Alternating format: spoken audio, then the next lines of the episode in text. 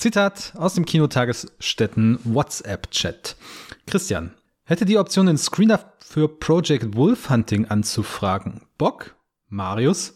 Anführungsstriche, der blutigste Film des Jahres, Anführungsstriche, Fragezeichen? Da sind wir doch dabei.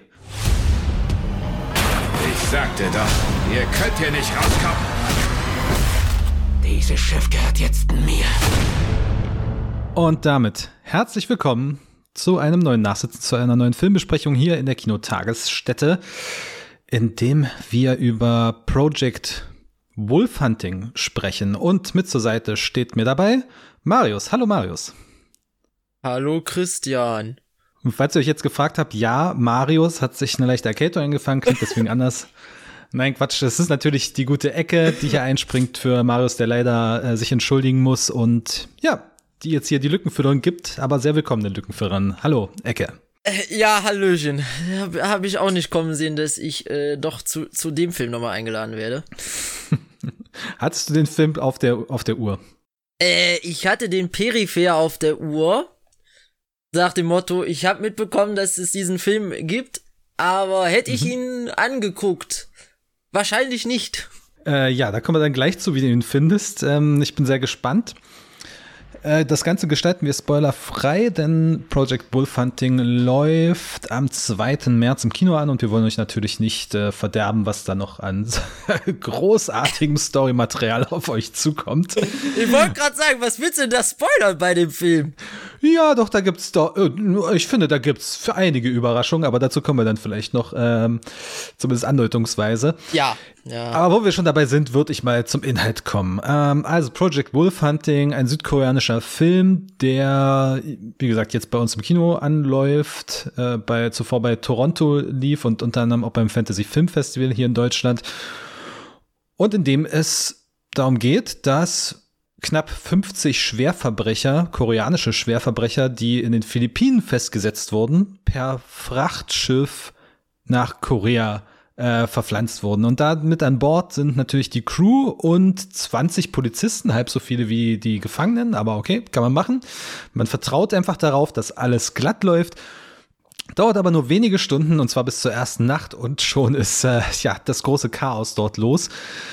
Dann haben wir eine Situation Verbrecher, freilaufende, schwerbewaffnete Verbrecher gegen Polizei und dann kommt noch eine dritte Partei, ein, eine dritte Person hinzu, die das Ganze noch mal etwas durcheinander bringt.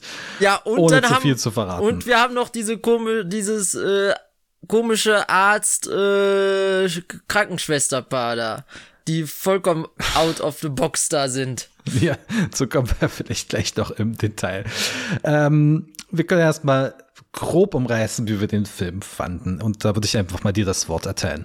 Wer sich jetzt bei dieser, dieser äh, Prämissenerklärung gedacht hat, das klingt wie südkoreanisches Con Air, nur halt auf dem Schiff statt mit äh, statt in einem Flugzeug, könnte man meinen.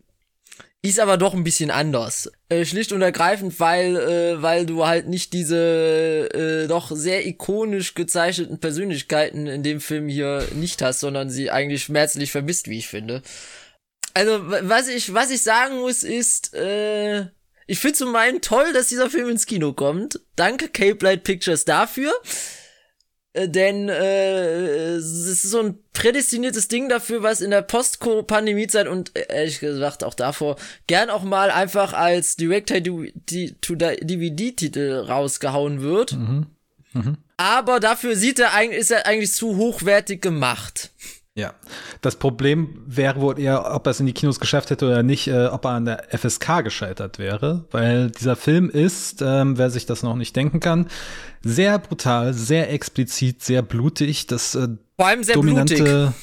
ja, das dominante Geräusch auf der Tonspur ist ein Pfff. Jedes Mal, wenn jemand eine Wunde erleidet und äh, das Blut herausspritzt, äh, weil diese Menschen offenbar alle einen sehr, sehr hohen Blutdruck haben.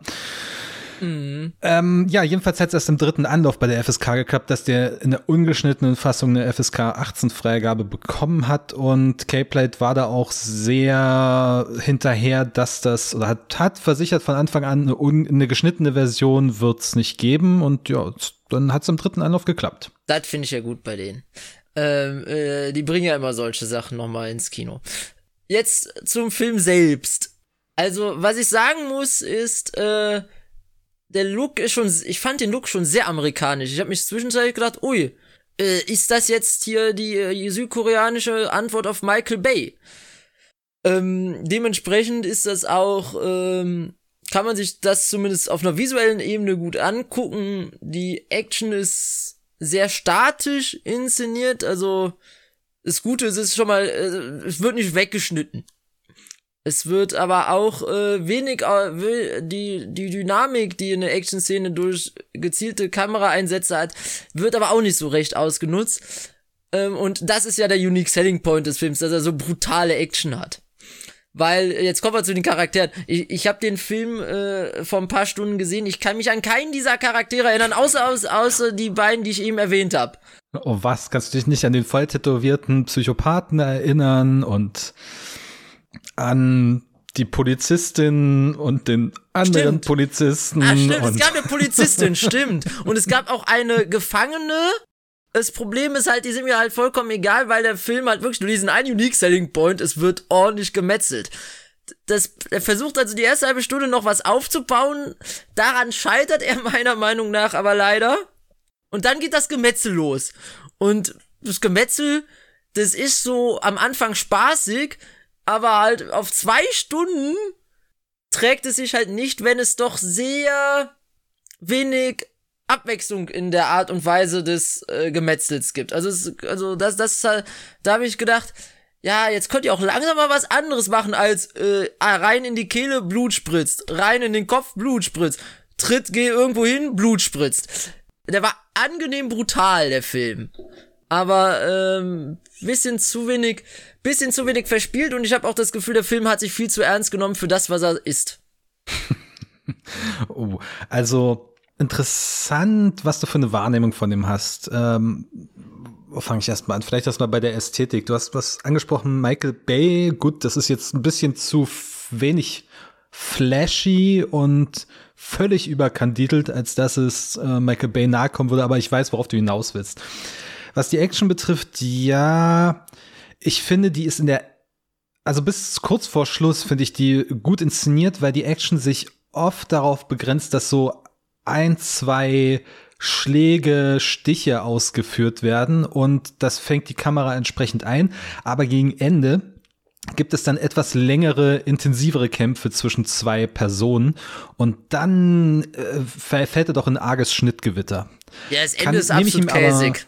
Nehme ich ihm aber auch nicht unbedingt übel, das war eher so ein bisschen merklich, aber dafür gefiel mir davor alles, weil ich finde, die Action hat durchaus eine gewisse Abwechslung, beziehungsweise in ihrer Absurdität ist sie schon sehr unterhaltsam, weil die zweite Hälfte des Films hast du ja auch gesehen und da passieren noch wesentlich mehr Dinge und auch ziemlich wesentlich vielfältigere Dinge, was die, was die Art der Tötung betrifft. Und so makaber das jetzt klingt, aber daraus bezieht der Film ja tatsächlich auch seinen Reiz.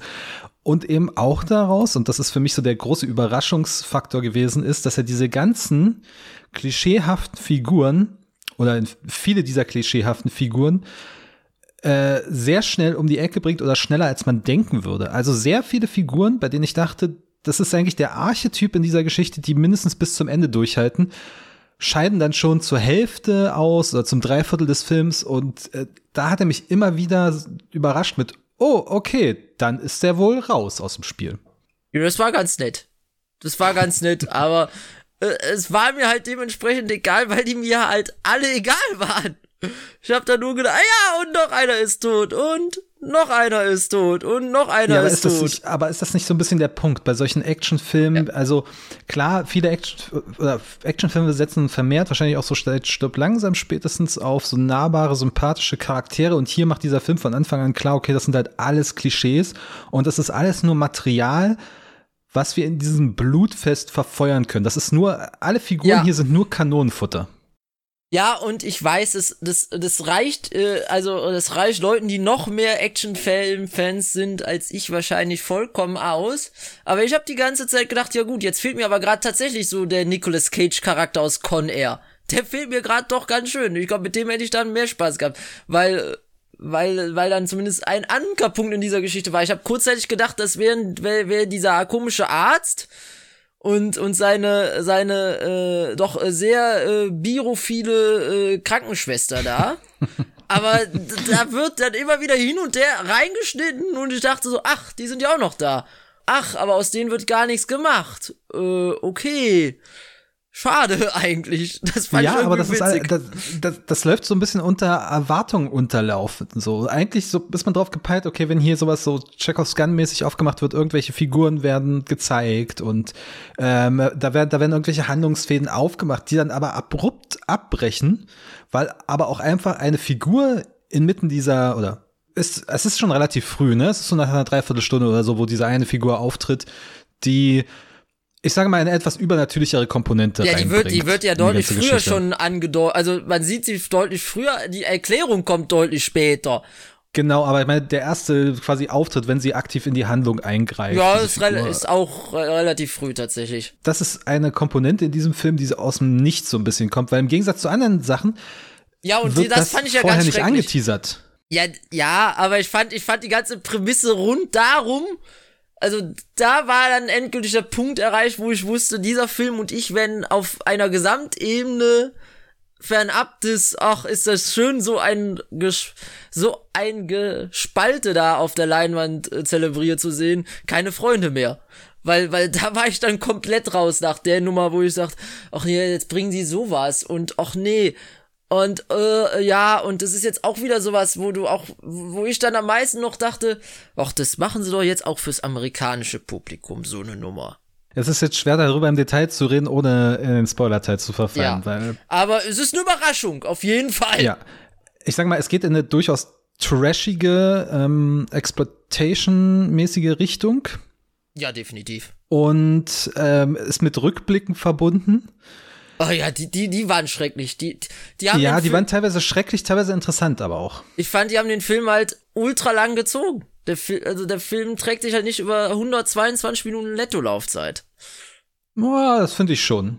Also ich finde schon, da ist genug Dynamik drin, da ist genug Abwechslung drin, da ist genug Überraschung im Sinne von, damit hatte ich jetzt nicht gerechnet drin, dass das über zwei Stunden trägt. Also ein bisschen lang ist er vielleicht schon, das gebe ich dir, aber doch über weite Strecken sehr kurzweilig unterhaltsam, auch wenn das jetzt paradox klingt. Ja, es wäre auch schlimm, wenn nicht bei so einer Art Film.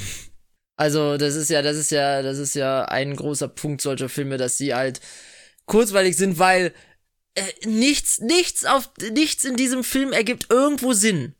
Tut es das nicht?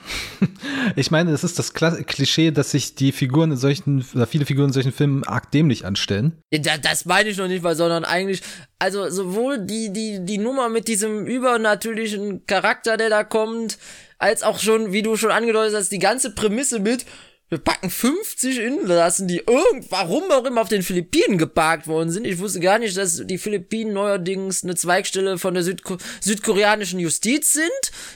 Sind sie ja nicht, die wurden da aus, die wurden da gefangen und jetzt werden sie ausgeliefert. Ja, ich weiß, was du meinst. Also, dementsprechend mit Logik brauchst du ja in dem Film nicht so kommen.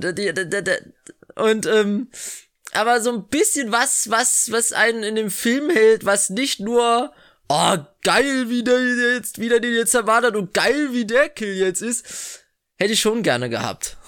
Naja, das wurde ja versucht, durch diese Figur, äh, die angesprochene Figur einzuführen, indem man dadurch noch so ein größeres Mysterium etabliert. Was hat es damit auf sich? Und offensichtlich sind zwei, drei andere Figuren, eine davon auf diesem Schiff, eine außerhalb, mit dieser ganzen Geschichte verbunden. Wohin reicht das zurück? Wie lässt sich das begründen? Und das ist natürlich völlig absurd. Und der Film nimmt sich darin auch sehr ernst. Was ich aber auch so ein bisschen erfrischend finde, dass er sich da nicht ironisch spricht. Das ist immer so die Geschmacksfrage. Bei X zum Beispiel haben wir ja gesagt, dieser Film hätte wesentlich mehr Ironie gebraucht und sel also Selbstironie auch. Und hier Ja, fand ich, ist es, ist es so eine Gratwanderung, die ich äh, einerseits hast du die, die Absurdität der Gewalt, die all das für mich ähm, auf so ein auf so ein fast schon ironisches Level hebt. Das ist ja keine Gewalt, die einen Anspruch von Realismus hat, sondern da werden dann Menschen tatsächlich auch mit bloßer Hand Arme rausgerissen und Ja. wie gesagt, es spritzt. Es spritzt viel zu oft. Sobald jemand irgendwo gegengeworfen wird und eine kleine Kopfwunde hat, spritzt das Blut in einer kleinen Fontäne raus. Dementsprechend habe ich auch nicht verstanden, warum der so oft, warum der zweimal durch die FSK gerasselt ist, weil ich bin der Meinung, dass, dass man das auf Menschen schon loslassen kann in seiner Plumpheit und Over-the-Topness, dass das eingeschätzt werden kann von erwachsenen Menschen. Das ist natürlich ein FSK 18 Film, ist es klar. Die Frage, Frage ist, ob da nicht vielleicht auf andere Stellen geguckt wurde, weil es gibt auch eine mit sexuellem Bezug, bei denen dann auch eine ähm, Person ums Leben kommt. Mhm. Äh, und äh, oft sind es bei solchen Prüfungen ja solche bestimmten Momente oder einzelne Szenen, die dann den Ausschlag geben, als jetzt unbedingt das gesamte äh, Werk oder die großflächige Gewalt. Mal so generell gefragt, kannst du mit solcher Gewaltästhetik, mit so einem Gewaltballett überhaupt was anfangen? Also als äh, großer Fan des Films Con Air, den ich jetzt das dritte Mal erwähne. Den ich äh, nicht gesehen habe, das wollte ich noch anfügen. Ja, guck ihn Deswegen wollte ich noch fragen, ja, klar, es gibt so viele gute Filme, die man, also so viele gute Filme, die man angucken kann, ne? Ja. Ähm, genau, da wollte ich dich noch fragen, dieser Nicolas Cage-Charakter, ist das, äh, ist das ein typischer Nicolas Cage-Charakter? Inwiefern? Naja, total überzogen und pathetisch und äh, einfach aus jeder äh, Mücke einen Elefanten machen, so ungefähr. Teilweise. Schauspielerisch. Nicht, teilweise.